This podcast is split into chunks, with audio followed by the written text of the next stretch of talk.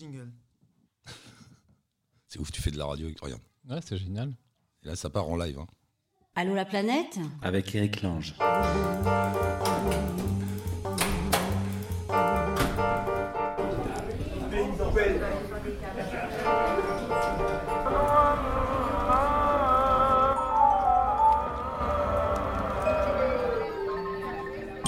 Allô la planète?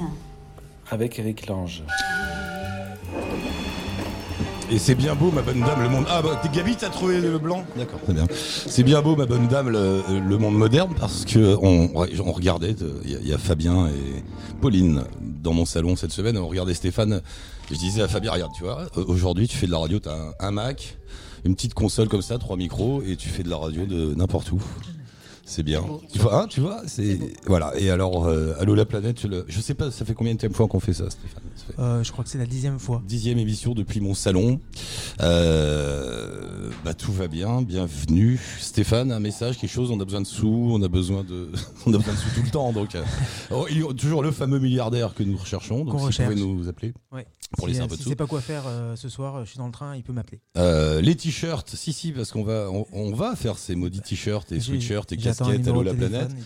Donc, euh, oui, c'est moi qui dois te donner le numéro. Non, non, ce qu'il faut, c'est aussi, c'est que les auditeurs nous envoient des dessins, des idées de phrases. Qu'est-ce qu'on met sur ces t-shirts? Voilà, On, on a on déjà un peu de contenu. De, de toi ou de Ah non, non, pas de moi, de- de- d'auditeurs qui nous ont envoyé des petites phrases. qu'est-ce voilà, qu'on va mettre sur ces t-shirts? On va les vendre et puis comme ça, euh, voilà, tu vois le truc. Euh, qui est là aujourd'hui, Fabien Bienvenue, cher ami, dans mon salon Bonsoir Eric. que tu connais bien. Oui, je suis déjà venu en effet. C'est une escroquerie, c'est un copain, mais en plus, il a des trucs à raconter. J'ai plein de choses à raconter, Et- plein de nouveautés là justement pour mi-fin janvier, donc ça colle complètement à mon actualité. N'est-ce pas? Il- Oh là là, parle normalement, s'il te plaît. Et euh, Pauline, je vois un bouquin.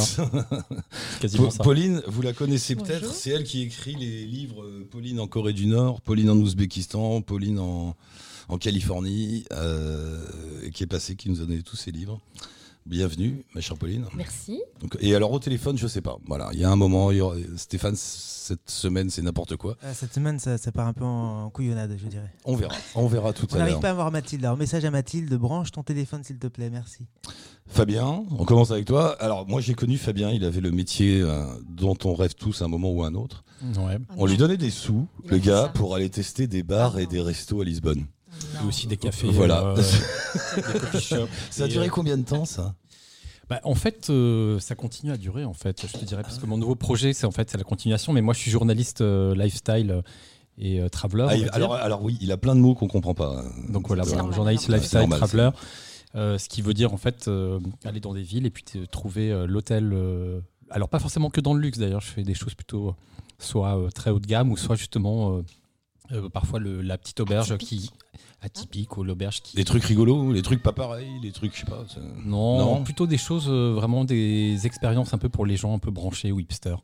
Mm. Et je t'avoue que j'ai fait ça pendant deux ans et demi et euh, récemment avec. euh, Attends, oui. attends, attends, on va y venir au nouveau Ah, voyage. Oui, on va y venir. j'ai Deux ans et demi, Du t'es coup, allé où pendant deux ans, deux ans et demi, ouais, j'ai fait ça. Donc pour, T'es allé où je suis allé à Tokyo, je suis allé à Vancouver, je suis allé à Bogota, je suis allé à Budapest, je suis allé euh, à Tel Aviv, je suis allé à Édimbourg.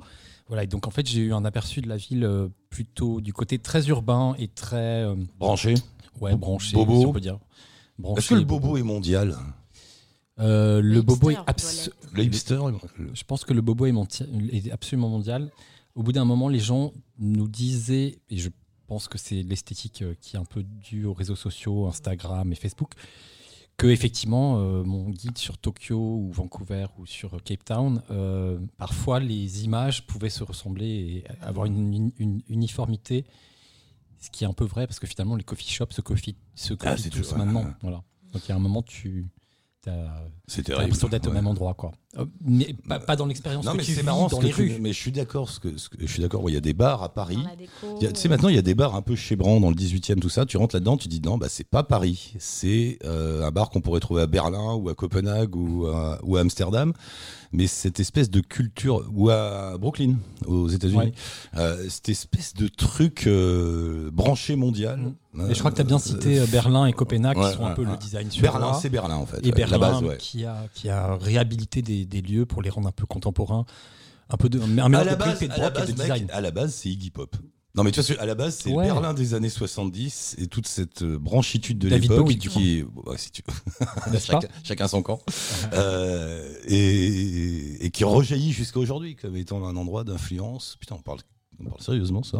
Ouais. Bref, un endroit d'influence. Non mais je trouve moi, j'étais dans des bars à Paris, je me dis mais c'est Ouais. marrant, c'est pas du tout le troquet parisien. Tu sais les Ouais. trucs avec des vieilles chaises de d'écoliers, euh, des tables dépareillées, une nanois, une nana avec des seins comme ça, tatouée de partout, qui te parle de Goa au comptoir, euh, du, du rhum de maison, euh, machin. Enfin, tu vois, toute un, une Mhm. musique un peu underground. Et voilà quoi. Et ça, tu le trouves euh, dans toutes ces villes là. Ouais, bah, le, le par- les paradis de hipster, quoi. Et en fait, ce qui est marrant, c'est que après deux ans et demi, trois ans, ce qui ressort de cette expérience, c'est que ces lieux ont matière à exister, sont intéressants, mais euh, putain, quand on est à Paris, t'as vraiment envie de retourner dans ton troquet avec ta nappe à carreaux et ton Ouais. et ta blanquette de veau, quoi. Et euh, il y a un moment où tu te dis bon bah ok l'avocat d'auto c'est sympa mais euh, où est-ce qu'on va manger euh, un bœuf bourguignon quoi Pauline, alors c'est complètement autre chose. Et- et ça- Alors, moi, je suis donc pas Pauline, toi tu te balades, on se connaissait pas, on s'était jamais vu, tu connaissais pas Allô la planète, tout ça. Euh, T'es arrivé via euh, des amis à toi qui font une chronique sur la, sur la web radio, c'est ça? Pas du tout. Je confonds, Stéphane, au Oui, secours. je pense. Via ma sœur qui m'a parlé d'un des sœur. Voilà, Des c'est ça. podcasts, Oui. euh, Oh, la voix qui surgit comme ça. C'est sa sœur. Donc ça. ta sœur euh, fait un podcast pour euh, Allô la planète, la radio, c'est ça? Pas du tout. Non Pas plus. du tout, ok. Donc, Elle euh, connaît, elle connaît, elle, elle elle connaît, connaît. elle connaît la web radio, elle connaît notamment une émission qui s'appelle Bourlinguer. D'accord. Et, euh, et Et c'est- elle, elle m'a conseillé Et de elle t'a dit, va- d'aller sur va votre dans le salon voir Lange. euh, Voilà, ce que ok. vous faisiez, ce que j'ai fait, j'ai bien écouté. Et, et- et- et alors donc toi ton truc c'est que tu vas dans un endroit euh, dans le monde euh, entre un mois et trois ans tu m'as dit enfin bon ça peut durer un mois ça peut durer 15 jours ça peut durer plus ou moins et euh, sort de là un livre Euh, alors pour le look pour le pour, voilà pour la référence c'est un petit peu les aventures de Non, qui je ne dirais veut, pas. non. mais si si Allez, si. Martine. Voilà, mais oui, oui, c'est parce que c'est les aventures de Pauline en Corée du Nord, les aventures de machin et tout. Euh, le tout début, c'est quoi? Parce que t'as quel âge? 33 ans. 33 ans, tu fais quoi dans la vie? T'as un Je métier suis graphiste. D'accord, ça je démarre. Je, cherche forme, le début, de, euh, le début- je remonte le début. Voilà. Donc t'es graphiste chez toi dans ta petite chambre euh, avec des, des piges euh, pas payées. à un moment de ta vie, c'est ça Avec ton chat et un thé vert, un thé vert et tu te dis il faut que je fasse autre chose. N- Non, j'ai pas de chat. C'est ça. Euh, alors, tout a commencé à la Barbade. Je te disais que c'est là-bas que j'ai passé trois ans. Et en fait, là-bas, j'ai eu l'opportunité de devenir journaliste alors que j'étais juste graphiste. J'étais graphiste dans un journal. Et le journal, au passage, m'a dit Mais euh, vous êtes française, vous n'avez pas des choses à dire euh, sur nous? Vraiment, juste sur la culture barbadienne. Rapproche-toi, rapproche-toi Et j'ai dit euh, des, choses à dire sur vous, mais tout, n'importe quoi, carte blanche. Ils m'ont dit, ah bah oui, absolument. Surtout que pour eux, la France, la française, ça représentait un opi, un- un- quelque chose qu'ils avaient envie d'entendre. Ça leur mettait des étoiles dans les yeux, comme euh, je pense dans beaucoup d'endroits. Donc j'ai dit, bah, si vous voulez, mais par contre, si je le fais, je me moque. Je le Hmm. fais avec, euh, je, rigole, quoi. voilà. ce que je veux, ouais. Ils m'ont dit oui.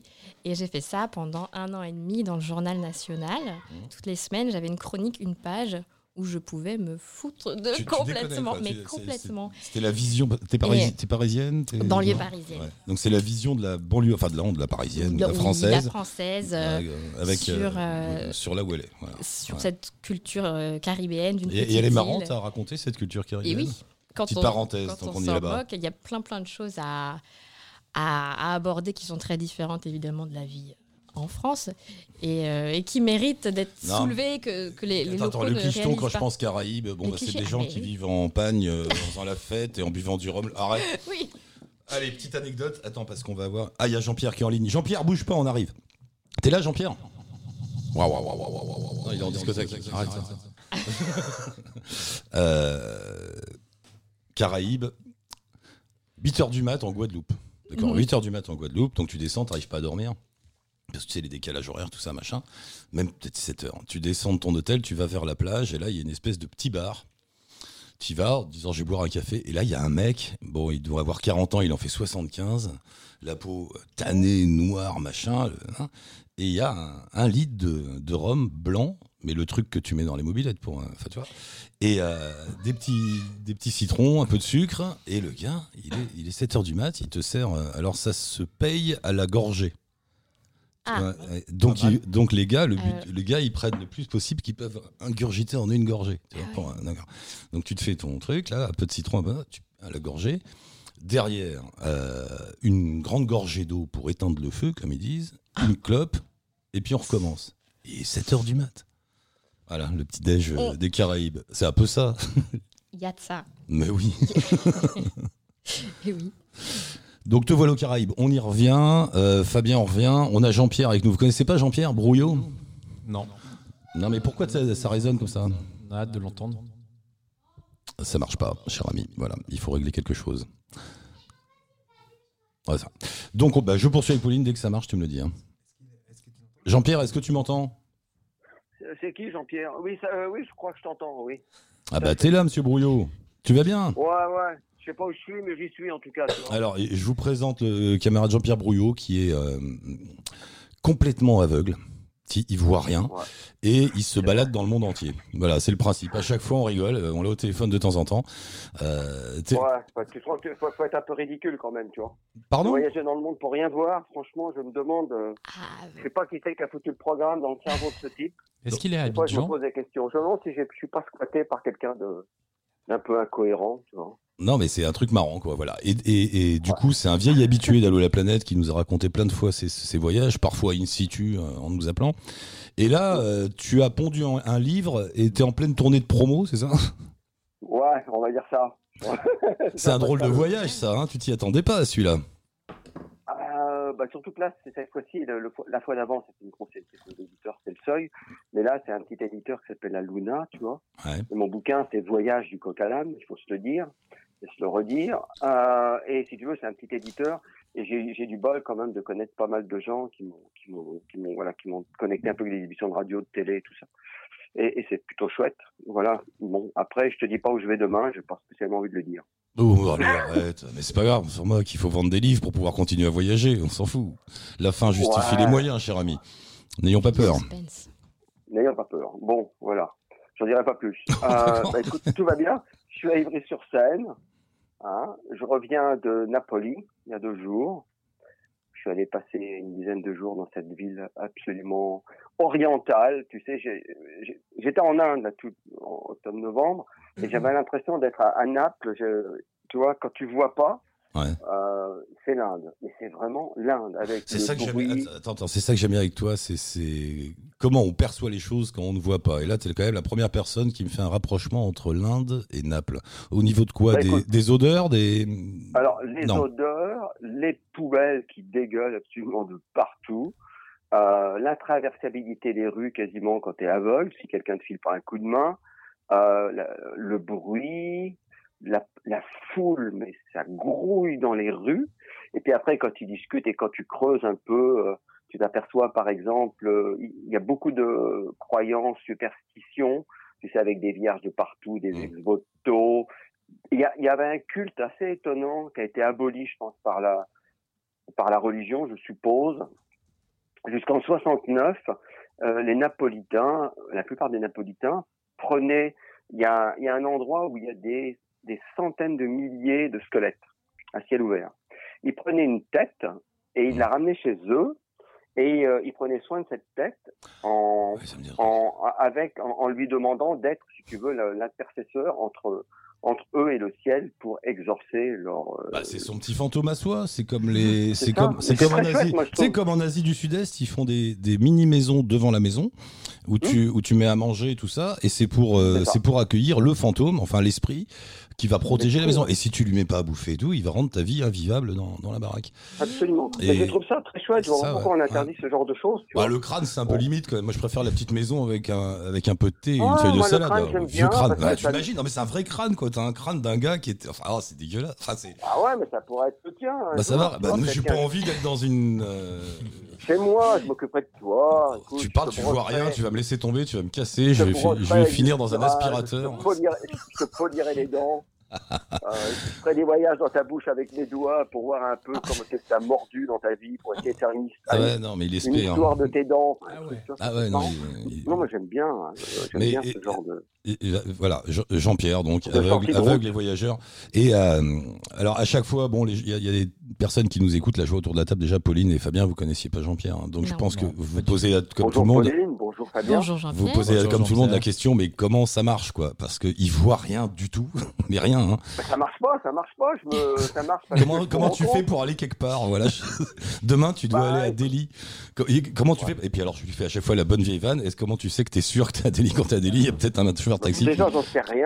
qui- qui- Et puis de toute façon, euh, moi, je voyage pas. Je voyage pas pour les noms. euh, je voyage pour la, le ressenti de l'instant, les, les rencontres. Enfin, moi, moi, ce qui me détermine dans la vie, c'est c'est les rencontres. tu vois. Comment Vraiment. tu fais Comment tu fais pour aller pour, Eh pour ben, aller quand quelque part c'est génial parce que Les regarde, là, j'étais à la gare de Lyon tout à l'heure. Ouais. Euh, le moindre pas que je fais dans la gare, euh, il y a des gens qui viennent me dire ah mais vous êtes, euh, vous voulez qu'on vous file un coup de main? Ben, Je dis oui, c'est super. Et puis les gens ils m'aident.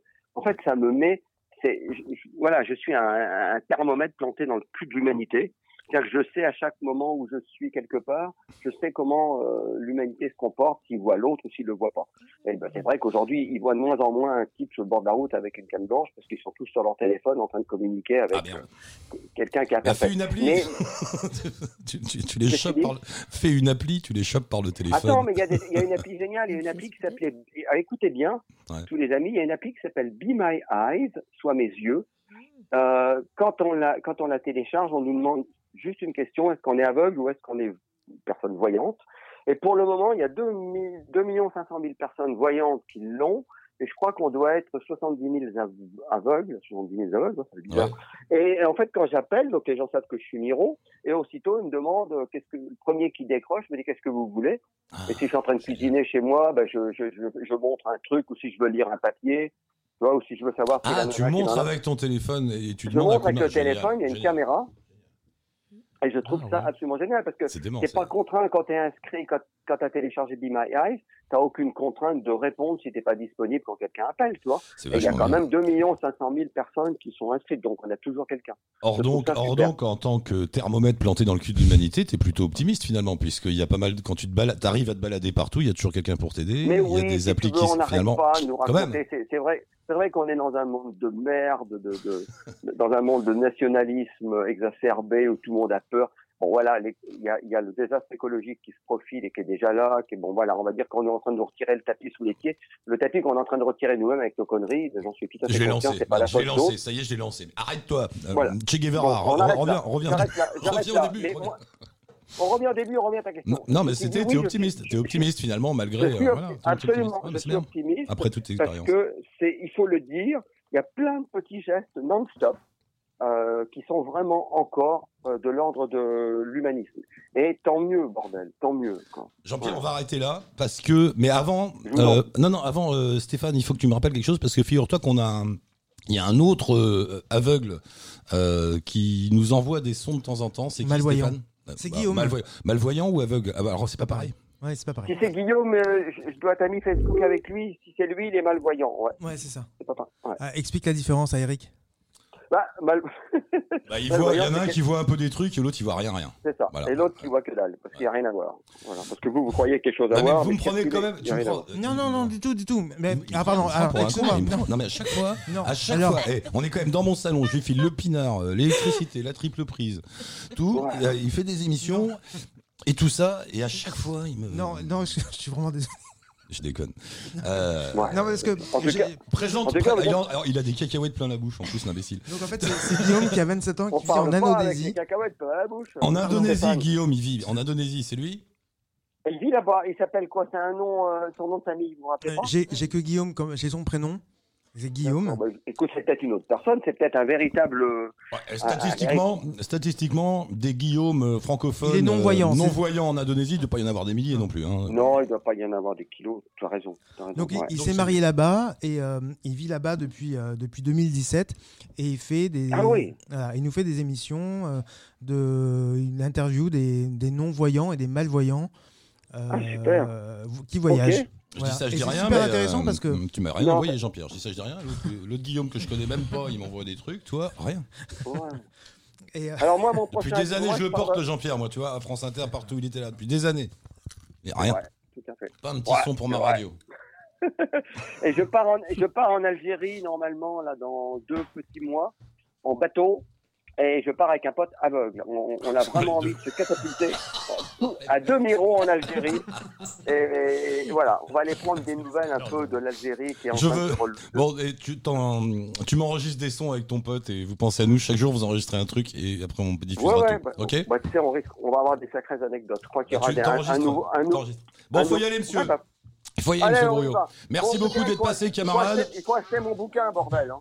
Oui, oui, achetez, achetez le bouquin. Comment il s'appelle? Comme- Voyage du coq à l'âme. Voyage au pluriel. Voilà. Voilà. Et euh, toutes les, bien sûr, Stéphane met tous sur le site. Voilà, tu, tu m'enverras euh, par. euh, aussi acheter le bouquin d'Éric Lange. Ok, ça marche. J'ai pas encore lu le dernier. Voilà. Je t'embrasse, Jean-Pierre. À, hein. la- à la prochaine. T'embrasse, Ciao, bonne route. Salut les Salut, amis. Jean-Pierre. Et buvez le rhum d'Éric, n'hésitez pas. Ah, on, est- on est au rouge là. Salut. J'ai ouvert une porte là et j'en mais c'est à chaque fois. Mais c'est quand même le mec incroyable. quoi. Ah Incroyable. oui, il est capable de te faire l'émission en entier là, mais il est hallucinant et, et- et quand tu, enfin, j'ai fait plusieurs interviews avec lui. Le gars quand même, il s'est barré autour du monde tout seul avec sa canne blanche quoi. Voilà, à chaque fois je.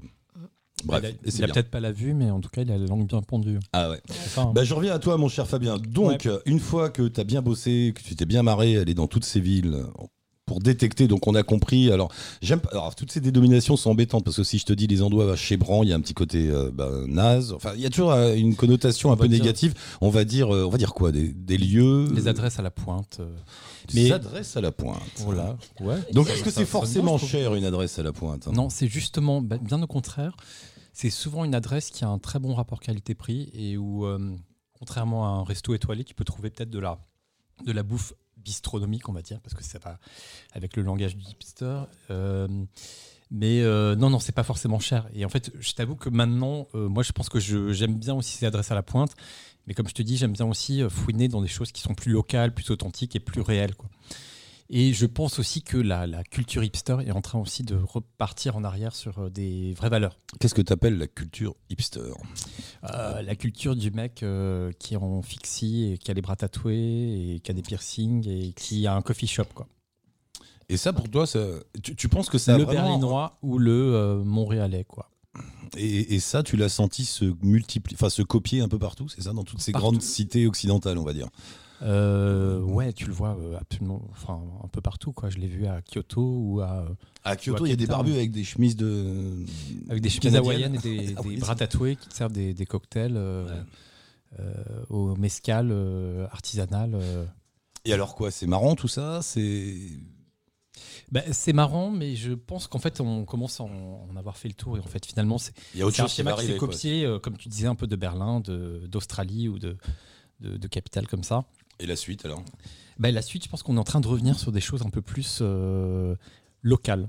Donc voilà, donc moi je pense que les cultures, enfin, si tu veux, comme on, comme on parlait de hipsterisation, euh, je pense que euh, Ah, tu veux dire que cette influence mondiale qui a uniformisé un peu tout. ça a complètement uniformisé. Bon, Le- alors il y a eu le- cette période. Oui, c'est le vrai. gars qui a des tatouages et qui va te servir ton c'est café, le euh, partout, ouais. qui va se faire là, ouais, c'est le même. Moi, là où ça m'a frappé la première fois quand je me baladais beaucoup, c'était à un moment, je me suis dit, putain, mais en fait, il y a toujours la même avenue. Euh, Dans toutes les grandes cités du monde, il y a une avenue avec euh, euh, Zara, McDonald's, euh, Coffee, merde, j'ai oublié leur nom. euh, Euh, Starbucks. Starbucks, euh, voilà, toutes ces marques-là sont là les unes derrière les autres, sur toutes ces et c'est les mêmes. Et alors, ce qui change, c'est les décors, mais le problème, c'est que les décors, tu les vois plus puisqu'ils sont derrière les, ils sont derrière les marques. Mais cette avenue, tu l'as partout. Et là, c'était, oui, le début d'une forme d'uniformisation. Et euh, les hipsters, c'est un peu ça aussi. Mais alors, du coup, la bonne nouvelle, à ton avis, c'est qu'on revient. au- Non, mais je pense que les on- hipsters maintenant aiment aussi euh, chercher des choses euh, réelles, authentiques. Enfin, il y a un retour vers le, lo- le local et vers la culture du pays. Moi, je me rends compte que maintenant, euh, quand je vais, ok, je vais aller à Rio, euh, je vais trouver un coffee shop avec un tatoué euh, Ouais, et son qui a son fixie qui est garé devant. Mais après, je vais, je vais me demander dans la vieille ville euh, de Rio, dans le, le vieux centre, où est-ce que je peux trouver le café euh, de fait depuis 1865 euh, avec le brigadero et puis le, la voilà avec le brigadero c'est là un dessert euh, typiquement brésilien donc au chocolat qui, qui est fait dans, dans un café euh, ancien. est-ce qu'on ouvre la porte Rio? Parce que je pense. Allez, Rio. Bah ouais Rio. Parce Bah, Rio on fait une petite euh, parenthèse sur ta vie, ton œuvre. Ouais, Rio, tous les deux, vous connaissez Oui. Euh, bah, tiens, Pauline, Oui. deux secondes. Rio, pour toi, évoque quoi bah, bon, alors, le- Moi, je suis jamais allé à Rio. c'est euh, la fête, la Alors- plage, la misère, euh, les bidonvilles, euh, et en même temps l'exotisme et la. Enfin, je sais pas. c'est- C'est tout ça en même temps. Ce qui m'a le plus frappé dans tout ça, c'est la misère, par contre. Les Ah ouais gens qui dorment sur les trottoirs à même le trottoir. Quoi. C'est- Ça, t'avais jamais vu ailleurs T'avais pas été en Inde. hein. Je- Non, alors je suis pas allée partout, mais je connais la misère de la région parisienne. J'ai travaillé longtemps au Resto du Cœur, Mm. mais dormir allongé sur le béton avec rien d'autre, torse nu en short, là, ça, ça m'a. Ouais. Voilà.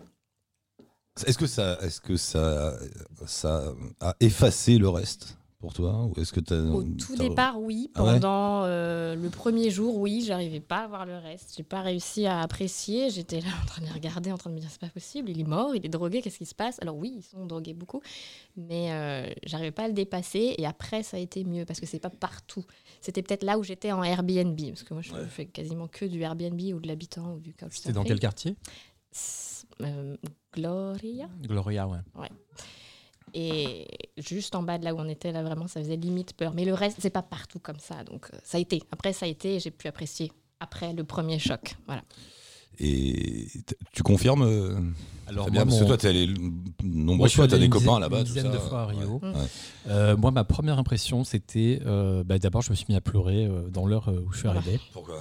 Parce que c'était magnifique et que Ah c'était bon magique. j'a- J'avais jamais Ah, vécu toi, ça. c'est la beauté du Euh, truc Ben, qui t'a. Bah, déjà, la chaleur, l'exotisme. euh, je suis arrivé à, bah, à Ipanema, donc c'était un petit peu plus Ah oui. glamour. Oui, donc, euh, c'est sûr.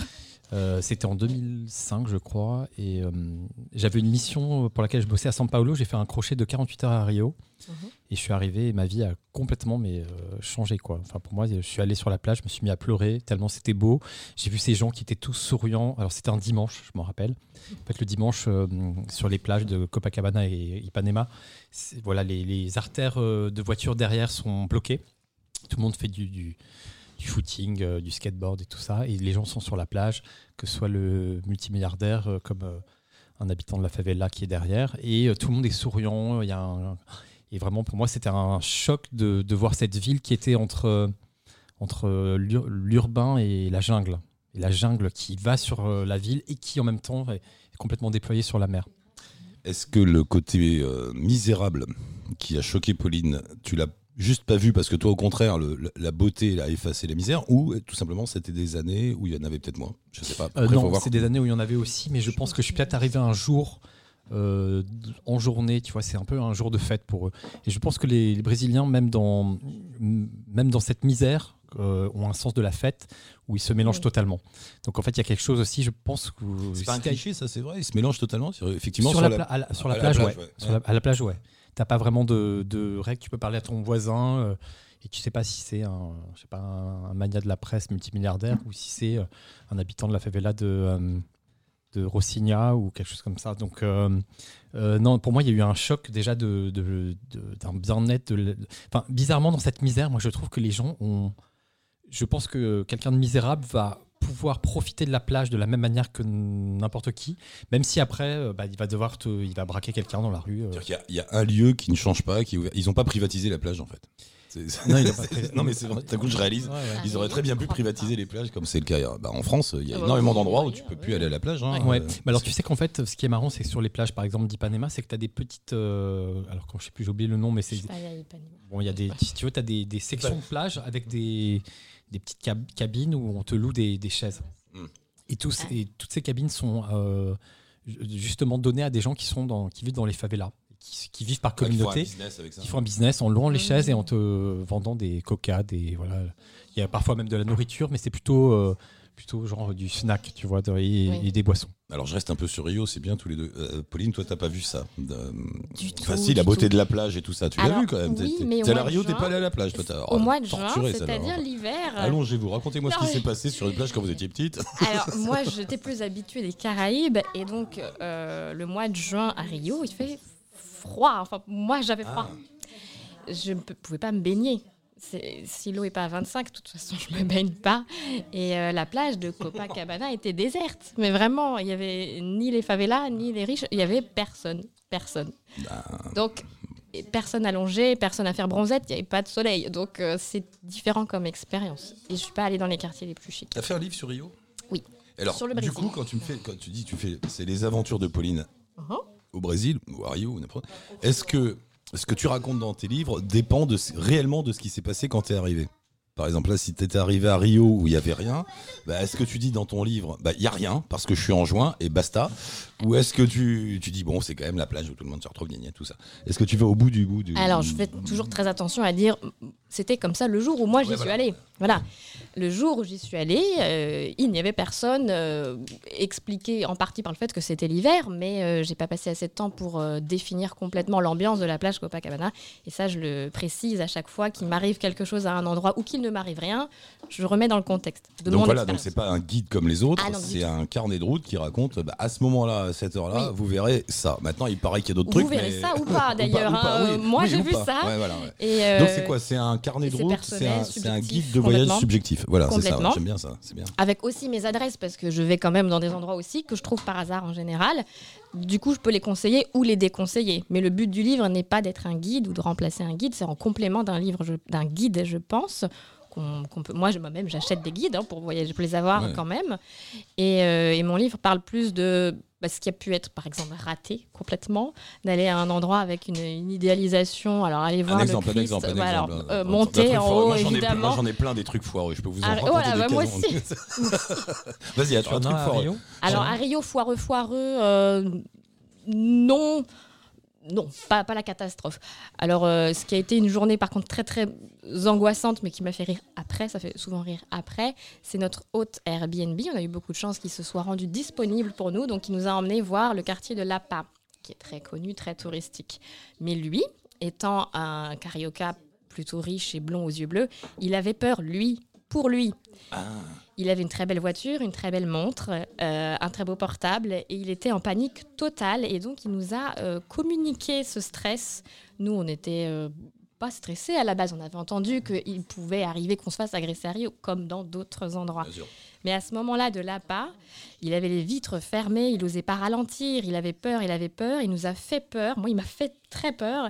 Et au bout d'un moment, je lui ai demandé de me laisser, de nous larguer là, de partir, de nous laisser, tant pis. Je lui ai dit, au pire, on va se faire agresser, c'est pas grave, mais là, moi, j'ai besoin d'avoir mon expérience.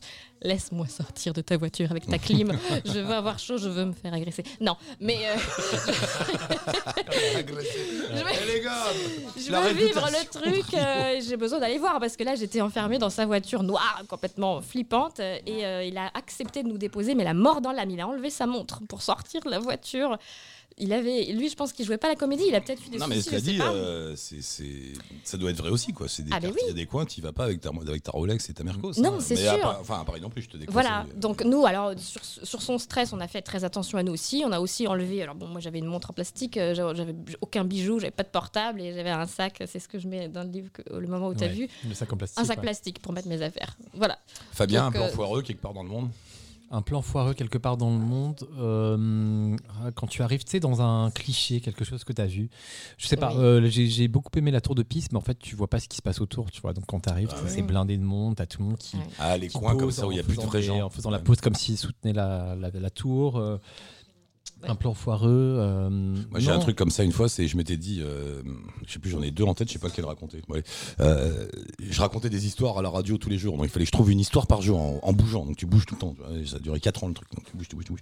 Et un jour je traversais les, les États-Unis en voiture et j'avais plus d'idées, je sais plus quoi leur raconter. J'étais au fin fond du Nouveau-Mexique, là j'avais déjà. Alors du coup tu épluches les guides touristiques locaux pour trouver un truc. Et oui. Et je vois, euh, il y a un bled qui se gargarise d'avoir la plus belle cascade euh, du Nouveau-Mexique, je sais plus quoi, un endroit paradisiaque, très beau et tout. Je me dis, bon, il y aura toujours une histoire à faire, il y a un objectif. J'y vais, quoi. Putain, j'arrive là-dedans. Il y avait rien. Enfin, il y avait absolument rien. Il y avait, euh, un... il y avait un motel. Et alors, de l'autre côté de l'autoroute, il y avait, ils avaient fait une petite colline, euh, une fausse colline en béton, tu vois, avec de, ils avaient replanté de l'herbe Ouais. dessus. Et il y avait une espèce de petit truc qui pissait en haut. Et euh, il y avait un grand panneau. euh, voici la cascade, machin, quoi c'était irréel, tellement. Enfin, tu dis c'est pas possible, c'est euh, une caméra cachée. On m'a le plan foireux total. Mais ce qui est bien dans des métiers comme le tien, euh, Pauline, et dans ce que je faisais à ce moment-là, et toi aussi, Fabien, c'est que finalement, une galère ou un plan foireux bah, devient une histoire. C'est un truc à raconter. Tu te dis, tu sais quand tu perds, euh, quand hein. tu perds, Après, tu oui. perds, tu perds tes papiers ici à Paris, galère.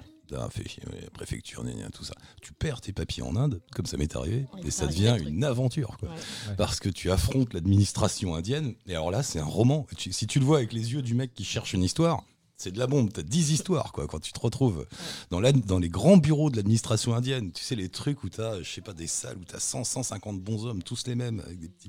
Euh, Orwell 84, quoi, tu vois, le truc, bam, bam, bam, bam, avec les ventilos au-dessus et tout. Là, tu dois trouver le mec numéro 18B54. En fait, t'arrives des trucs hallucinants. Voilà, ce que je voulais dire par là, c'est que ce qui est bien, c'est que les galères, en voyage sont des histoires et non plus des galères. Tu les racontes toujours avec le sourire et non pas comme euh, tu ne les raconterais pas s'ils t'arrivaient chez toi en fait. Tu les raconterais pas du tout. Et, parfois aussi, t'as plus de choses à raconter si t'en arrives des galères. Si t'as pas de galères, tu sais pas trop quoi dire. Mais oui, tu dis rien, c'était bien. Bah ouais, c'était bien. pas une petite chiasse, rien. rien.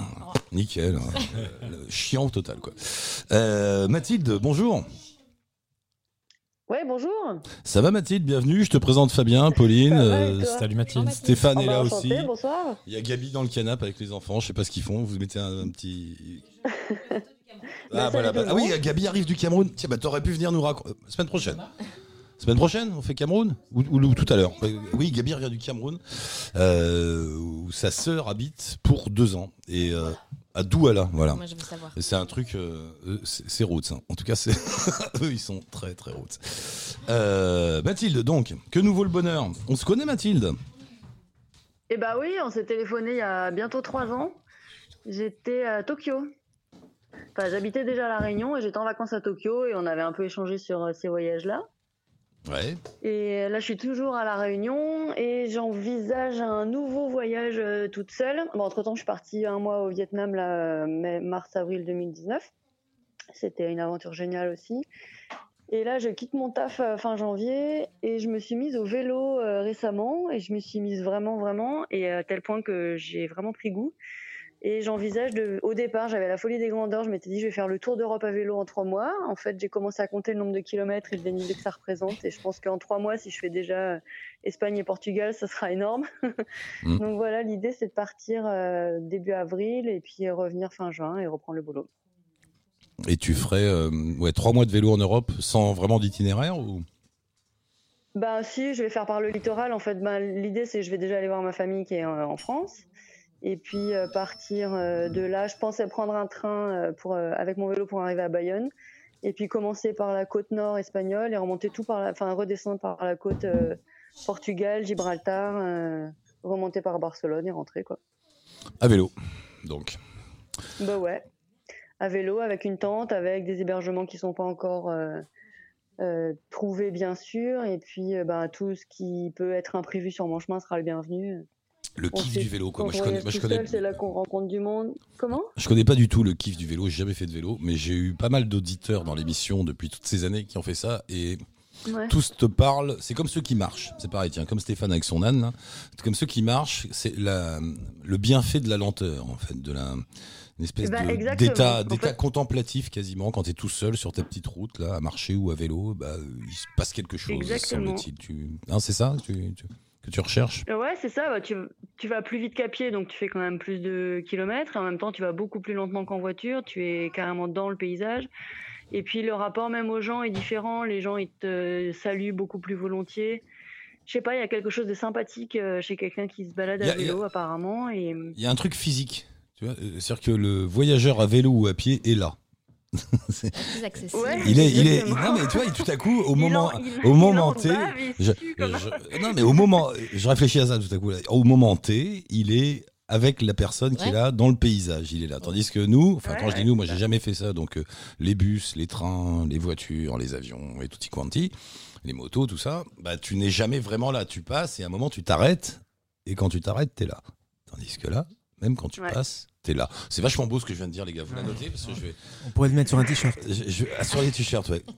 Quand t'es à pied Vélo, ou à vélo, t'es là. Et c'est non mais je rigole, mais il y a un peu de ça, non? Mathilde. Bah oui, bah, comme tu dis, c'est effectivement l'éloge de la lenteur. Les gens, ils ont le temps de te regarder, de voir un peu l'attitude que tu as. Tu as le temps d'échanger un, un signe de la main, un sourire, euh, éventuellement t'arrêter et puis papoter un peu si les gens sont ouverts ou au contraire passer ton chemin. Il y a, il y a rien- enfin, je sais pas, c'est le contraire de l'agressivité, je sais pas comment dire. euh, Tout ce qui va trop vite, euh, on a tendance à se méfier, je sais pas. En tous les cas, moi j'ai eu. Après la Réunion, c'est quand même un pays bisounours aussi, et je me suis mise à la... au vélo ici. Donc j'ai forcément eu que des bonnes expériences là. J'ai fait le tour de l'île à vélo euh, déjà en deux, trois jours. Et je me suis déjà un peu. hum, Enfin, j'ai déjà observé ce genre de choses ici et je me dis, ben. Pourquoi, pourquoi, un pays, à vélo. pourquoi un pays bisounours, la Réunion? Bah parce que, je- enfin, depuis que je suis ici, depuis 4 ans, j'ai toujours fait l'expérience que les gens sont euh, accueillants, bienveillants, souriants. Je- J'avais déjà tendance à être confiante et ici, tu te méfies jamais de personne, quoi. C'est Tu vas faire donc c'est un hein. peu dangereux quand tu retournes dans un vrai pays. Faut faire gaffe. à Non, ce que c'est marrant ce que tu dis sur la Réunion, c'est parce que tout le monde, en fait, tout le monde me le dit ça. Me dit ça ouais, c'est cool, en fait. C'est voilà, c'est. Bah, c'est vraiment super chouette en tout cas. C'est pour ça que je m'y suis installée aussi longtemps. J'avais jamais vécu aussi longtemps dans un endroit et, euh, et ouais, c'est vraiment Et- euh, attends, il y a Stéphane qui, euh, qui voulait intervenir parce que alors lui, dans le genre contemplatif, il a marché avec un âne pendant deux ans. Donc t'imagines, il était dans le décor. Ouais. euh, mais à un moment, il lui disait, les gens, pourriez sortir du décor avec votre âne là, parce que Ah, le cliché. ça, ça suffit maintenant. Non. Tu m'en as fait presque oublier ce que j'avais envie de dire. Bah ouais, merci. C'est ma spécialité. Non, on parlait du contemplatif, du tu Ah, lentement, en fait, tout non, ça. juste que je, je, on était sur le, le festival, euh, sur un festival de voyage à vélo euh, ce, ce week-end, et c'est vrai qu'il y, a- y une grosse communauté. C'était par rapport à, par rapport à ça que je voulais. euh, je voulais Il y a de plus en plus, ouais, de plus en plus. Ah, Il y a énormément, ouais, ouais, sur, euh, sur plein de domaines et, et plein de destinations. Et- Il y, a des, il y a des applis, il y a des sites, il y a des organisations maintenant qui accueillent les gens qui sont à vélo. Il y a, Mm. il y a un tas de trucs. hein, ouais. Plus qu'en âne. D'ailleurs, je pense que quand mon âne sera en retraite, On se demande pourquoi. mais Putain, mais pour- c'est marrant, il y a plus de mecs à vélo qu'en il y a âne, une niche, il y a une niche, je pense que Ah ouais, vais- une niche, ouais. ça vous êtes trois. Non, non, Ça dépend ce que tu vas faire avec Non, non, l'âne. non. Voilà, celle-là, je n'osais pas la faire, mais je l'aime bien. Je la valide. Je la mettrai pas Je sur sais un pas, t-shirt. deux ans avec son âne, je sais pas. J'ai jamais été jusque-là dans les questions. Des rapports entre Stéphane et Non, son non, non, âne. mais on pourra en reparler pendant des heures, mais le sujet n'est pas là. Non. Bon, Ouais, mm. donc il y a une co- forte communauté de vélocipédistes cyclistes euh, dans le monde. Bon, ben, ma chère Mathilde. Mais attends, Mathilde, je t'ai pas Oui. demandé, euh, parce qu'on se connaît, mais j'ai oublié depuis le temps, excuse-moi. hein. T'as un métier, t'as quelque chose qui te permet de, comme ça de partir trois mois avec ton vélo sans trop te soucier de ce qui se passe? Euh, alors, je suis veto et euh, j'ai décidé de quitter mon travail là, donc j'ai fait une rupture conventionnelle. Et en fait, c'est un métier où tu as la chance de pouvoir faire des petits remplats à droite à gauche. euh, Ah, ah bah, en tous les cas, en Europe, ça peut être possible. Donc, pour l'instant, c'est quand même pas prévu que j'y aille pour travailler, mais euh, si vraiment je me retrouve un peu dans la mouise, bah, je pourrais toujours bosser un peu. ça, Vétérinaire. Faire un Mais- peu de sous et repartir. Ça me fait penser aux infirmières qu'on a souvent dans Allo la planète, des jeunes femmes qui sont infirmières Ah et bah, qui se disent, de toute façon, où que je sois, je trouve du boulot, quoi. C'est Exactement, ouais, enfin, peut-être même encore plus euh, partout dans le monde. Mais euh, ouais, j'ai des copines infirmières, euh, notamment une à qui je pense là, qui est en Nouvelle-Calédonie en ce moment. infirmière, boulanger, boulanger, ils trouvent du taf facilement. Veto, Ouais, donc on le savait pas, veto. Euh, attends, il y a cuistot, un ouais, ça marche bien. ouais. Sur un apérodomate, Ouais, on, on a eu un, un boulanger qui a fait du pain en, en Antarctique. Putain, ça a eu du mal à sortir, mais c'était bien. C'est le vin, c'est le vin, pardon. Du pain en Antarctique. Le Mais comment il n'y a pas de. Bah, si, les scientifiques sont là, ils faisaient du pain et des, des croissants pour les, pour les scientifiques. Mais ils peuvent pas faire pousser du blé. Non, mais tout a été importé. Et ils faisaient le pain. D'accord, ok. Voilà. Merci Donc, Stéphane. pour la petite histoire. Il l'a acheté chez Picard surgelé. Vétérinaire. C'est- Pas non, mais de surgélation là. On n'a pas le droit de, mettre de, donner de, de parler de marque dans l'émission, c'est ça si, si, on dit ce qu'on veut. Ouais, ouais, je, vais placer un peu des, je vais faire un peu de placement produit. Vas-y, fais du placement produit. Mais surtout, tu n'oublies pas de leur donner le RIB de la fondation Eric Lange. très, très important. Vous pouvez mettre les montants que vous voulez, mais plus c'est haut, plus c'est bien. Et j'en reverse une petite partie à Allo la planète. Une toute petite parce qu'il faut pas déconner. Bon, je rigole. Si seulement on en avait. Euh, bon, bah Mathilde, merci d'être passée. On te rappelle en avril, alors quand t'es sur. Bah, tu penses à nous vous. Et- et- ouais, carrément. même Avec punition, même, punition avec, avec, avec notre ami aveugle, euh, tu t'en enregistres des n'importe quoi. Enfin, si t'as envie, si t'as le temps. hein. Mais si t'y penses, de temps en temps, tes in- tu t'enregistres tes impressions, euh, des sons, des gens que tu rencontres, des musiques, n'importe quoi. Juste Ah toi, ouais, toute ouais, seule sur ton vélo. À un moment, tu dis tiens, je vais raconter un truc pour la planète. Ah bah voilà, je suis vers Léo, je fais ci, je fais ça, je pense ça. Et après, comme ça, tu donnes tout à Stéphane et il le balance sur le sur le site. Eh ben super. on fait C'est cool. ça. On fait ça. Avec plaisir. Avec plaisir, ouais. Merci Mathilde. À bientôt. Bonne route. Merci à vous, à bientôt, bye bye, merci. Bye bye. Euh, quelle heure il est? Qu'est-ce qu'on fait? Je sais plus. On a parlé de plein de On choses. a encore un bon quart d'heure. Ah bah voilà, eh ben, on va recentrer maintenant les débats. Euh, Du coup, on n'écoute jamais de musique dans ton émission? Ah non, non, jamais. On, est, on trace comme ça 60 non, minutes. après, Ah ouais, ouais, on normal. est- nous, on est comme ça. On est... Le temps passe hyper vite. hein. Euh, Fabien, donc, on a parlé de Rio, on a un peu parlé de vos vies tous les deux. On va, on va garder un peu de temps pour dire ce que vous faites aujourd'hui. Donc, mon cher Fabien, toi, suite à toutes ces expériences de voyage à la recherche des lieux à la pointe, on va dire, puisque c'est l'expression consacrée, enfin que tu consacres, c'est ça? Ouais, on peut lieux. dire ça, ouais. Mais d'ailleurs, euh, d'ailleurs, d'ailleurs, qu'est-ce qu'il regarde, T'as vu le regard Merde, sais, qu'est-ce là. qui va me sortir Il a encore une idée à la con, il a fait ma pète avant l'émission, on est mal.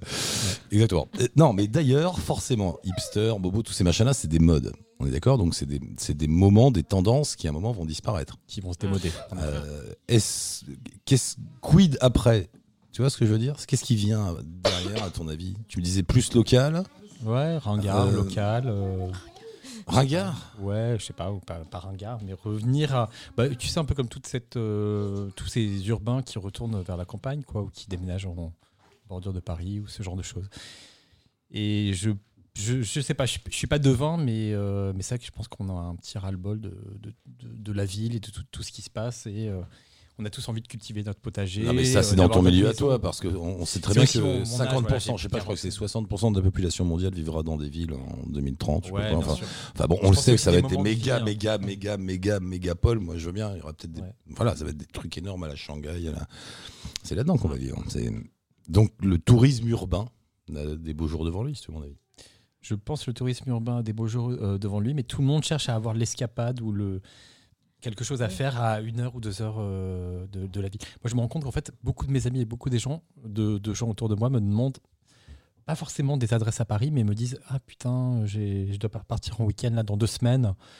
À deux heures de Paris, vas-y, trouve-moi un truc, dis-moi un truc génial que tu as, fait, que tu as vécu. Euh, Tu veux dire à Budapest ou à Barcelone ou des trucs alors, comme ça des- des parfois en France aussi. À Orléans. Beaucoup la province, là, ouais, beaucoup la province, Ah ouais? Ou aussi euh, ouais, bah, Budapest, Édimbourg ou Madrid, tu vois, c'est des villes aussi qui, qui sont porteuses. Mais bizarrement, je trouve qu'on a un retour à, à quelque chose de plus français, enfin pas plus français. En tout cas, les gens autour de moi euh, qui sont des Parisiens bobos me demandent souvent où aller. euh. Je pense qu'il y a eu le low cost qui a, qui a été dans les années 2000 le le grand vecteur pour pouvoir partir euh, en voyage en Europe euh, à deux heures de Paris Pour pas grand pour chose. pas grand chose dans des capitales comme Bratislava, euh, Belgrade, Budapest ou, euh, Mm. ou, euh, Varsovie où tu vas payer euh, ton ta pinte à 50 centimes. Mais aujourd'hui, les gens ont aussi envie de pouvoir partir. Alors peut-être aussi c'est parce que tu vois, j'ai un peu plus de 40 ans, donc euh, voilà, bon, bah, les gens veulent partir avec leurs gamins, donc peut-être en bagnole à 2 heures de Paris et puis pouvoir partir le samedi matin et rentrer le dimanche Mm. soir. Mais euh, j'ai j'ai l'impression qu'on a envie de retourner vers vraiment vers, euh, je sais pas, des, des, des fermes, tu vois, même euh, des, des, gens qui ont recréé un univers euh, avec euh, des animaux, avec des potagers, avec euh, ce genre de choses. Et alors là, transformation maintenant, tu sors un nouveau magazine. Qui, le numéro 1, ce sera le 31 janvier. Alors pour ceux qui écoutent ce podcast en 2029, ben bon, euh, voilà, on s'en fout. Mais si vous êtes à peu près entre... On est Ils quand, auront là le numéro euh, 72. Bah, ils sont là, là, maintenant, en janvier, quoi. Bon, bah, bref, à partir de janvier, fin janvier 2020, vous le trouvez où euh, D'ailleurs, ça Dans tous les kiosques. Un kiosque, ouais, surtout dans librairie, à Paris, Librairie. euh, librairie aussi. On a un distributeur donc, qui nous le fait aussi dans les villes de province. Donc le magazine qui s'appelle Voyage Voyage. Dans l'esprit de ce dont nous a parlé Fabien là depuis une heure, donc des lieux, euh, je sais plus comment dire, euh, pointus, beaux, euh, qui font rêver, etc. Ouais, alors je pense qu'on a un aussi, magazine euh, qui est très beau, qui est un très, c'est un bel objet, quoi. C'est c'est ce qu'on appelle Alors. chez les, en français un coffee table book. Exactement. C'est le truc qui se pose sur la table et qui se lit et se relie et se feuillette longtemps, Très avec de très belles photos, ouais, des, des beaux textes. Voilà, en fait, c'est- Et cette idée aussi de quoi De lifestyle, oui, c'est ça, c'est un- une espèce de. Alors, en Quoi fait, notre idée, c'était aussi de- d'avoir des spécialistes qui travaillent pour nous. Donc, euh, tu vois, qui sont. Alors, aujourd'hui, un spécialiste a souvent un compte Instagram euh, florissant. Donc, j'ai travaillé, par exemple, le numéro que tu as devant toi, qui est le numéro 0, qui est un, un prototype. Euh, la couverture a été faite par un- quelqu'un qui a plusieurs coffee shops à Paris et qui fait très attention à sourcer son café et faire des cafés excellents et qui fait aussi des très belles photos. Donc, je suis parti à Oslo avec lui et donc, euh, c'est lui qui a fait la couverture. Euh, Ah, tu veux dire que tu prends des gens. euh, Alors, est-ce qu'on les appelle des photographes? Est-ce qu'on les appelle des Instagrammeurs? En fait, moi, je les appelle des spécialistes. Donc là, en, en l'occurrence, je suis allé à Oslo et euh, Ellie, euh, qui est un professionnel du café et de la photo, on va dire, était ravi parce qu'en fait, un, le- un des plus grands baristas et un des, des plus grands champions du monde euh, de café se trouve à Oslo et à, à un petit coffee shop là-bas. Et on l'a, on l'a interviewé, rencontré, on a vu ses équipes, donc c'était une opportunité. L'idée, l'idée du magazine, c'est le bel objet qui, est chez- qui coûte euh, 9 euros des brouettes. 9,90 9,90 euros. Donc on est aussi dans cette catégorie, un peu comme le magazine 21, comme le magazine America aussi. Comment on appelle ça? C'est des MOOC C'est Euh, Non. Des, des MOOC. Des MOOC, voilà. ouais, c'est un Il y a un peu ce côté-là. Coffee table, j'aime bien quand tu dis ça, coffee table. Moi, pour moi, c'est ça. C'est le truc. euh, Et j'adore ces trucs-là parce que tu l'as. Parce qu'un livre. hein, Bah, c'est un ça. C'est entre le livre et le magazine. Ça se C'est en- pose et. Entre le guide et le magazine. ouais. Ouais, ouais. Et, et le bouquin, il y a un côté livre parce que tu payes cher, donc il faut qu'il y ait de la cam, quoi. Il faut qu'il y ait Ouais, du bon sûr. texte, il faut qu'il y ait des belles photos, il faut que ça se vive longtemps. Euh, tu vois ce que je veux dire D'accord. Et le numéro 1 donc sort là et c'est sur le Mexique. C'est sur le Mexique. Euh, donc on est parti, euh, mon associé et moi, Evan, euh, à Mexico City. On s'est retrouvés là-bas. On a créer deux équipes. Donc euh, une équipe avec euh, une photographe qui est, on appelle aussi Instagrammeuse, mais bon parce qu'elle parce qu'elle a un très joli compte sur Instagram. Mais elle est photographe et à la base elle est architecte et elle a une boutique de céramique. Donc on a décidé que Evan et Estelle partiraient faire un road trip de Mexico pour aller chercher les endroits les plus pointus en architecture, en design, en décoration Mm. et euh, en céramique. Tiens, bah alors ça, ce sujet-là résume exactement l'esprit de ce magazine qu'on essaye de définir depuis tout à l'heure. C'est quelqu'un qui fait un voyage au Mexique euh, sur le design et l'architecture. Voilà. En étant eux-mêmes designers et architectes. Exactement. Voilà. C'est ça. Voilà, Sauf que moi, Ah bah moi, tu peux me faire faire un truc à Paris, Paris des branleurs par quelqu'un qui a un super eh branleur. ben, tu sais quoi, on veut peut-être faire un spécial 8e et 16e arrondissement pour euh, Voilà, les- voilà, le pari des. euh, des euh, Qu'est-ce qu'ils des foutent là bobos, des- ouais, Qu'est-ce qu'ils foutent là Non, alors je te dis, donc là, je te parle d'une des équipes et moi, j'ai fait partie de l'équipe numéro 2. Qui, je suis parti avec un couple de photographes de nourriture et qui shootent des restos étoilés et des et aussi des, des- comment s'appelle des, des burgers branchés euh, dans- à Pigalle. Et, euh, et avec eux, on est parti euh, à la recherche euh, des ingrédients. Donc, on a fait beaucoup les marchés, on a fait beaucoup de street food, on a fait des restos étoilés. On s'est fait inviter par des, des chefs hyper connus au Brésil, pardon, au Mexique. Et on est parti à la recherche d'une recette ancestrale et aussi, donc dans le couple, il y en a un qui est plus food et l'autre qui est plus mixologie, donc alcool. Donc évidemment, moi je suis parti dans l'équipe alcool. Et, euh, et en fait, à un moment, on a fait un dé- on est allé euh, dans visiter des, des paysans qui, euh, qui produisent du mescal. Donc on a fait. euh, Oh l'alcool qui rend fou. T'en as T'as- Tu t'es saoulé la gueule au mescal je me suis saoulé la Mais gueule c'est terrible. T'as vu cette sensation bizarre c'est- bah écoute, c'est un peu Sans déconner, t'as déjà fait Ah le non, mescal je connais pas. Une biture au mescal, c'est très bizarre parce que t'as plus la, t'as, t'as presque l'impression d'avoir pris une drogue dure plus que de l'alcool. T'as pas eu ça? Ouais, euh, Ah, si, bah moi, écoute, juste le lendemain matin, j'étais pas très en forme, ça, un truc de je te l'avoue. donc en fait, on, a, on, est, on est parti dans les plantations d'agaves euh, aux alentours de Oaxaca. Donc on a passé une journée entière à, à rencontrer des petits papis qui, qui, euh, Qui récolte qui récoltent les agaves, qui sont en fait des, des cactus. Les cactus, oui, de Et l'alcool de donc, cactus. euh, et on a vu tout le processus euh, de, de, de la distillation du mescal. Et en fait, on a, à la fin, évidemment, on a fini en dégustation. Et oui. Et on a aussi fait donc tous les, les plus grands chefs et toute la nourriture. Et à la fin, on a même réalisé une recette qui sera dans le numéro 1 du magazine. Voyage, voyage. Je te coupe parce que là le, le temps file. Ouais. Vas-y, redis-moi un truc. Ah si, alors si, parce qu'en en fait, à un moment, je lui ai demandé, mais comment vous avez trouvé les sous pour faire un truc pareil? Ça coûte plein de pognon, Mhm. c'est c'est très beau, c'est très classe, papier glacé, belle photo, photographe, gna, gna, tout ça. Et en fait, c'est des marques. euh, Enfin, il y a des actions, pas des non, bah, en actionnaires, fait, c'est ce que des. Ça fait des années en fait avec Evan qu'on travaille dans le milieu de- du journalisme voyage et donc on connaît déjà pas mal de marques et de gens qui avec qui on a on Il y a du des- sponsor, quoi, voilà. ouais enfin c'est on a voilà on a une très belle marque de parfum de joaillerie Qui commence par chat et qui se termine par Nel, mais on dit pas qui Je c'est. Ouais, Voilà. qui, qui a- qui croit au projet et qui adore euh, qui adore le magazine Il nous faut une marque, Stéphane.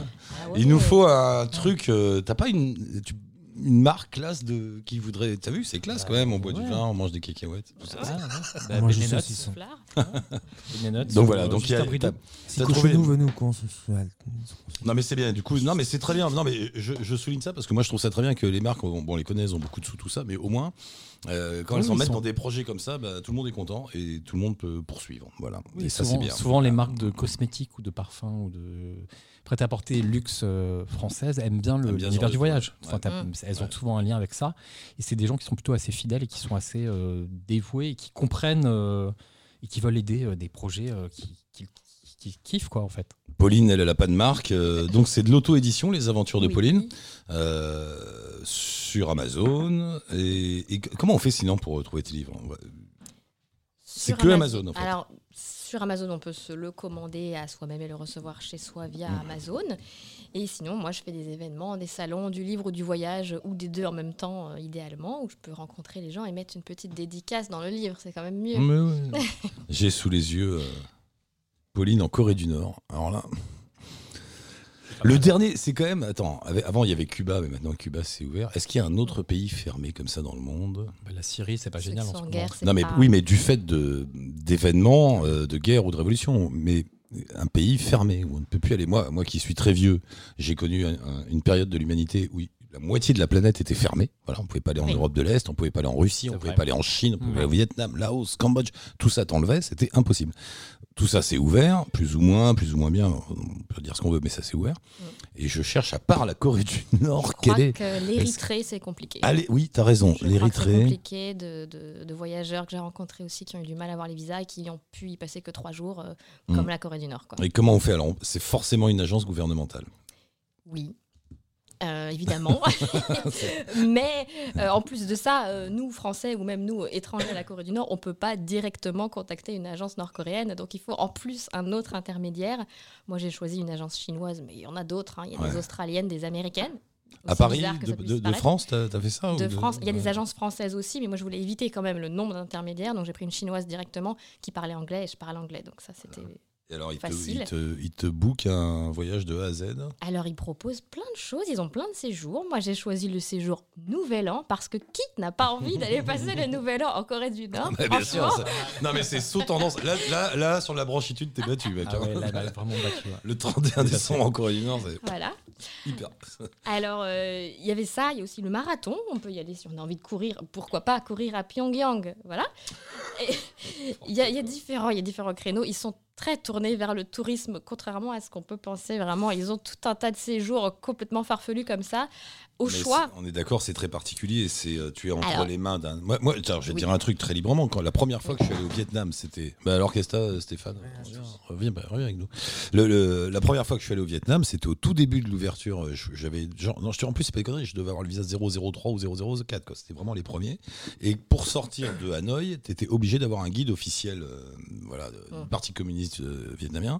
Et donc t'as un gars qui vient te chercher dans sa voiture euh, et tu- tu dois, t'es obligé de rester avec ce bonhomme. Euh, sinon, t'es expulsé et lui, il va en tôle. Voilà, donc, euh, Oui. Et c'est un peu ça en Corée du Nord. T'es guide, obligé de passer oui. par un canal totalement officiel de A à Z. Totalement. Sachant que la chance qu'on a eue, nous, alors j'y suis allée avec une amie, d'ailleurs, entre parenthèses, j'ai eu beaucoup de mal à trouver une amie qui a bien voulu venir avec moi. Je ne comprends pas. réveillons, réveillons à Pyongyang. Elle a accepté et on s'est retrouvé greffé à un groupe de 30 Chinois. Donc on était 32. C'est une histoire, ça. Elle et moi, françaises, et 30 Chinois. Et ça, en fait, ça a été le superbe avantage sur place parce que on avait deux guides, une sinophone et une anglophone, l'anglophone étant pour nous. Elle pouvait pas gérer 32 personnes, clairement. Donc il y a eu plein de moments où on a pu, même si comme tu décris, on était censé suivre un guide pour tout, mais quand on est dans une ville et qu'elles nous disent bon là vous mangez et on se retrouve à telle heure au quart, et ben tout le monde mangeait en cinq minutes et après on allait faire ce qu'on voulait et on l'a retrouvé au quart. Et ça, avoir un espèce de quartier libre comme en colo, mais en Corée du Nord, c'est dingue comme sensation, se dire bon là je suis libre en Corée du Nord, je peux faire ce que je veux. Qu'est-ce qu'on ressent quand on est une jeune occidentale totalement libre, élevée au lait de la démocratie, Oh, et qu'on se retrouve pendant quatre jours dans un pays qui est, qu'on le veuille ou non, une prison à ciel ouvert? Tout à fait. Qu'est-ce que qu'est-ce que tu ressens à ce moment-là? Est-ce que est-ce que tu juges? Est-ce que tu es dans la culpabilité? Est-ce que tu es tellement curieuse que bah on regarde, on en profite? Je sais pas.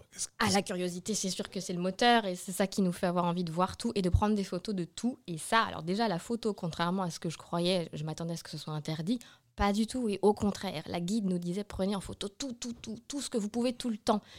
Parce que comme on allait dans des endroits ciblés, c'était leur intérêt aussi qu'on Ouais, prenne des photos, qu'on montre tout ce qu'elle voulait qu'on voit. Voilà, on a aussi pris des photos quand elle n'était pas là, mais ça, je ne dis pas, si on va m'écouter, elle va m'entendre, après je vais en prison, ou lag, j'ai pas très envie. Mais Non, t'iras pas. On les salue, on leur dit bah elle reviendra plus, c'est tout. Voilà. Ouais, non. Mais euh, donc, la curiosité avec les photos et avec les moments où on avait des petits quartiers libres comme ça. Par contre, la barrière de la langue, je ne parle pas coréen. D'accord. Malheureusement. Personne parle anglais là-bas évidemment. Non, mais les Chinois, eux, ont parlé coréen avec les Nord-Coréens. Et ça, c'était génial. Alors, certains Nord-Coréens nous ont dit Hello, Happy New Year. Alors, Ah. ça, tu parles de sensation. Si un Nord-Coréen te dit Happy New Year, tu as un orgasme. C'est. Oh. Ah, euh, Qu'est-ce qui se passe? Et tout, tout n'est que question, en fait. Dans ce séjour-là, ces quatre jours-là, qui étaient très intenses parce qu'on était viré de l'hôtel à 6 h du matin et on rentrait à 22 h. Donc, c'est quand même des grosses journées de circuit propagande à fond la caisse. Des questions, des questions sur tout, tout, tout- tout ce qu'on voit, on se dit est-ce que c'est vrai? Est-ce que c'est un acteur? Est-ce que c'est un vrai? Est-ce qu'elle dit la vérité? Est-ce qu'elle ment? Où je suis? Pourquoi je suis là? Qu'est-ce qui se passe? C'était ça tout le temps, la question et la peur, mêlées tout le temps. À une- un truc d'angoisse comme ça, on a posé toutes les questions qu'on a pu à notre guide, qui a répondu avec sa formation de guide. Euh, D'autant qu'on peut pas leur en vouloir dans ces cas-là, parce que s'ils font une connerie, ils vont au trou. Donc, on euh, avait peur pour elle voilà, par rapport moi, à ça. Exactement, c'est ça. rapport Je veux dire, c'est ouais. quand vous êtes, ne- si vous êtes dans des situations comme ça, dans des pays comme celui-là, surtout, surtout, ne vous attaquez pas ou n'emmerdez pas le guide Non. officiel, etc. C'est parce que c'est lui. C'est elle qui va ouais, prendre. C'est Enfin, vachement c'est- dangereux comme ouais, métier. Elle était C'est- toute jeune, 24 ans, la petite jeune, on sentait sa peur à elle aussi. Donc au début, on l'a titillée, ça nous faisait rire. À certains moments, ça nous faisait plus rire quand même. On, on voulait pas la mettre en danger. Mais moi, je recommande ce voyage. Alors, euh, j'ai j'ai pas d'action en Corée du Nord, hein, je n'ai rien à Non, y gagner. c'est presque un reportage. euh, C'est une expérience qui est presque. Enfin, tu vois ce que je veux dire. C'est on est au-delà d'un. C'est au-delà de tout. C'est au-delà d'un voyage. C'est un truc Ouais. entre parenthèses dans un voyage. C'est plus qu'un voyage, c'est juste une curiosité, un circuit hors de tout. Parce qu'on voit pas tout le pays. Donc, c'est pas pour découvrir le pays qu'on fait un sûr. voyage en Corée du Nord. En fait, il va pour l'expérience de dire il faut le savoir, il faut être très lucide. voilà. Je rentre dans un pays qui est comme il est, qui est une dictature, qui fonctionne comme ça. Je vais voir ce que eux veulent me laisser voir. Et comment ils et le je- mettent en place. Et tout ça est une expérience. Euh, Oui. ouais, ouais. Très forte. La Ah plus ouais, forte de tous mes voyages, alors que c'était la plus brève. Euh, Pauline en. Corée du Nord. Donc c'est euh, un des livres et vous trouvez tous les Paulines. Là, qu'est-ce que tu m'as amené? Pauline en Ouzbékistan, euh, Pauline en Corée du Nord, Pauline en Californie, au Brésil. Voilà, il y a Pauline à droite à gauche. Euh, Vous tapez Pauline sur Google et puis vous arrivez chez Pauline. C'est comme ça. Les aventures. Ça marche. Et puis de toute façon, Stéphane là-bas qui. Tu peux te réveiller, Stéphane Ah, je suis là, je suis là, je vous écoute. Qu'est-ce qu'on lui a donné Je comme bois vos paroles euh, C'est après du le vin de chez toi là, c'est du vin du sud, genre Ardèche, tout ça Mais, quoi. euh, Non, d'Ardèche, tu crois Non, non, mais enfin bon, c'est du sud là-bas, t'es habitué, t'es habitué. Ardéchois. Ah mais toutes Mais les coordonnées de tout le monde sur le site d'Allo la planète, la web radio, tu voudrais rajouter quelque je voulais, chose je voulais demander à Pauline quel est ton prochain voyage? Alors, j'ai plusieurs envies. J'ai Cuba, dont tu parlais, mais euh, Cuba ne se fait pas pour l'instant. J'aimerais le Rwanda. Ah, Ah, voilà, Mais vous expliquez pourquoi ça Tu prendrait des heures. même- bah, non mais je vois, je- j'imagine. Tu cherches quand même les trucs euh, où il s'est passé quelque chose, où il y a une ambiance particulière, où il y a. Alors, je. Pas au Cambodge? Oui. Mais oui. Mhm. Mais j'ai envie, j'ai envie d'aller au Cambodge aussi. C'est Euh, des trucs pour toi ça. J'aime, j'aime les endroits où le moins, le moins de gens possible vont, si je pouvais résumer tout simplement. Voilà. Les Non, destinations à la mode les- ne me Non mais les, moins. et les endroits où il y a des histoires. Et où il y a des histoires. Oui. Euh, Rendez-vous en kiosque donc pour le magazine Voyage Voyage, tout le monde les coordonnées sur le site d'Allo la planète. Euh, les aventures de Pauline, euh, pareil, vous suivez les, les petits les liens. Stéphane, autre chose? On a tout fait, on a tout dit, on est bien Je là crois qu'on a tout dit. Eh ben on est bien, on vous embrasse, merci. Gabi, la semaine prochaine euh, dans le salon d'Eric et Gabi, et Gabi sera là pour le Cameroun. Un mot sur un, un mot, Cameroun. Elle a pas, alors, bah, j'explique juste le contexte en deux mots.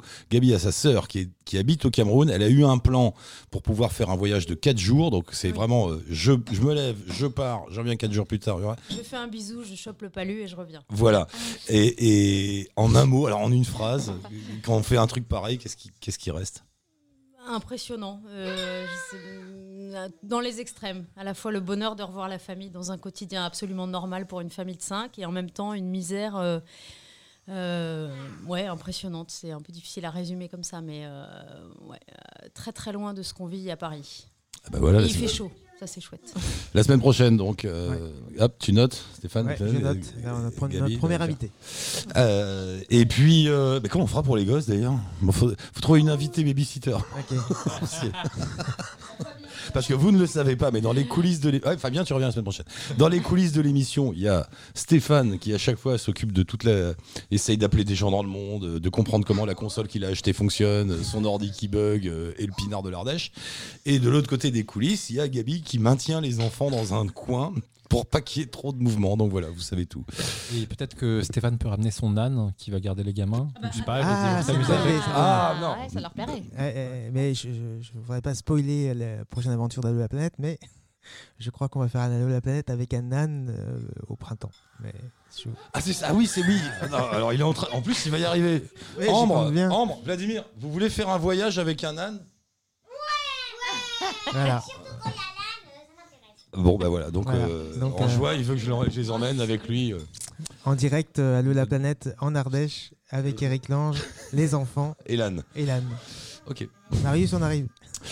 On vous embrasse, merci à tous, merci tout le monde. Parlez-en autour de vous. Euh, il faut qu'Allo la planète s'étende et s'étende et s'étende tout autour de la planète. Merci tout le monde. Ciao, touti et à la prochaine.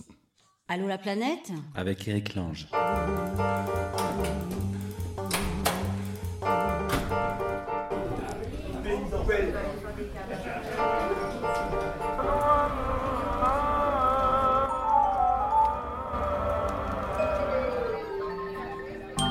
Allô la planète Avec Eric Lange.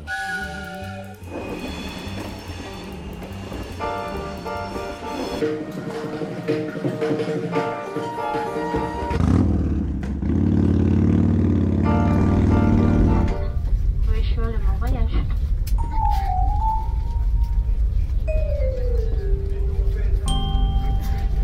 Allô, la planète. avec Eric Lange.